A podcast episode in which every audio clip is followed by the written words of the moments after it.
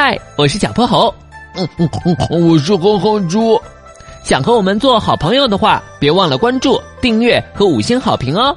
下面故事开始啦！小泼猴妙趣百科电台春节特辑，总把新桃换旧符。今天是大年二十九，年味儿越来越浓。猴爸爸今天早早下了班，兴冲冲拉着小泼猴出去买年货。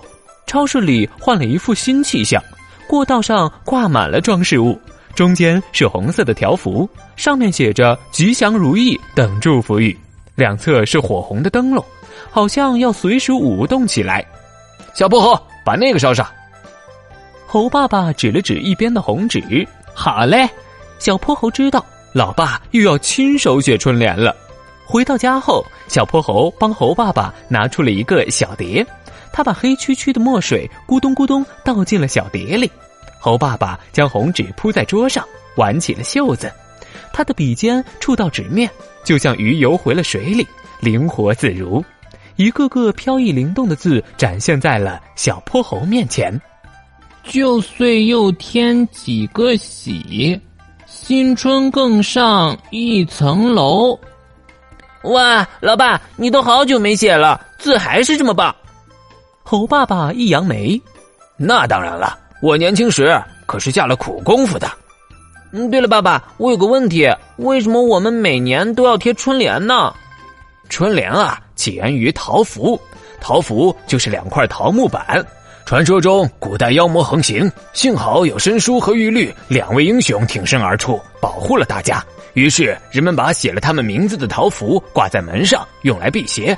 后来演变为在红纸上写对联，贴在门口，表达自己对新春的一种美好期许。原来它的背后有这么多含义啊！这次贴春联的工作就交给我吧。好，好，好，你贴的时候小心点啊！小泼猴踩着凳子，小心的抚平春联的褶皱，轻轻的把它粘到了门边。贴第二张时，他还仔细对照了两张春联的高度。跳下凳子后，小泼猴对着春联仔细查看，左右对齐，平平整整。他露出了一个满意的微笑。老爸，你快来看，我贴的不错吧？小泼猴把猴爸爸拉了过来，邀他看自己贴的春联。猴爸爸一瞧，顿时笑了起来。哈哈哈哈！小泼猴，你贴反了。小泼猴摸摸脑袋，一脸惊诧。嗯，没有啊。春联是从右往左读的，和古人的写字顺序一样，上联应该贴在右边。这样啊，那我再把它们换换。红红的春联贴在门口，为家中增了一点年味儿，也添了一份喜气。爸爸，刚刚贴春联的时候，我自己也想了一副呢。小泼猴握着毛笔，写下了自己的春联。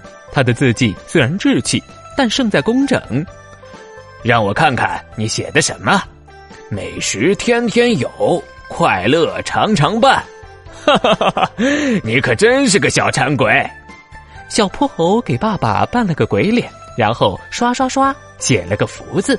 他一溜烟跑回自己的房间，把福字端端正正的贴在了房门的中间。他左瞧右看，对自己的作品十分满意。小猴子，你的福字贴法又错了，得倒着贴。你猜猜是为什么？这可把小泼猴给难住了。为什么要倒着贴呢？小朋友们，你们知道吗？快来留言，帮帮小泼猴吧！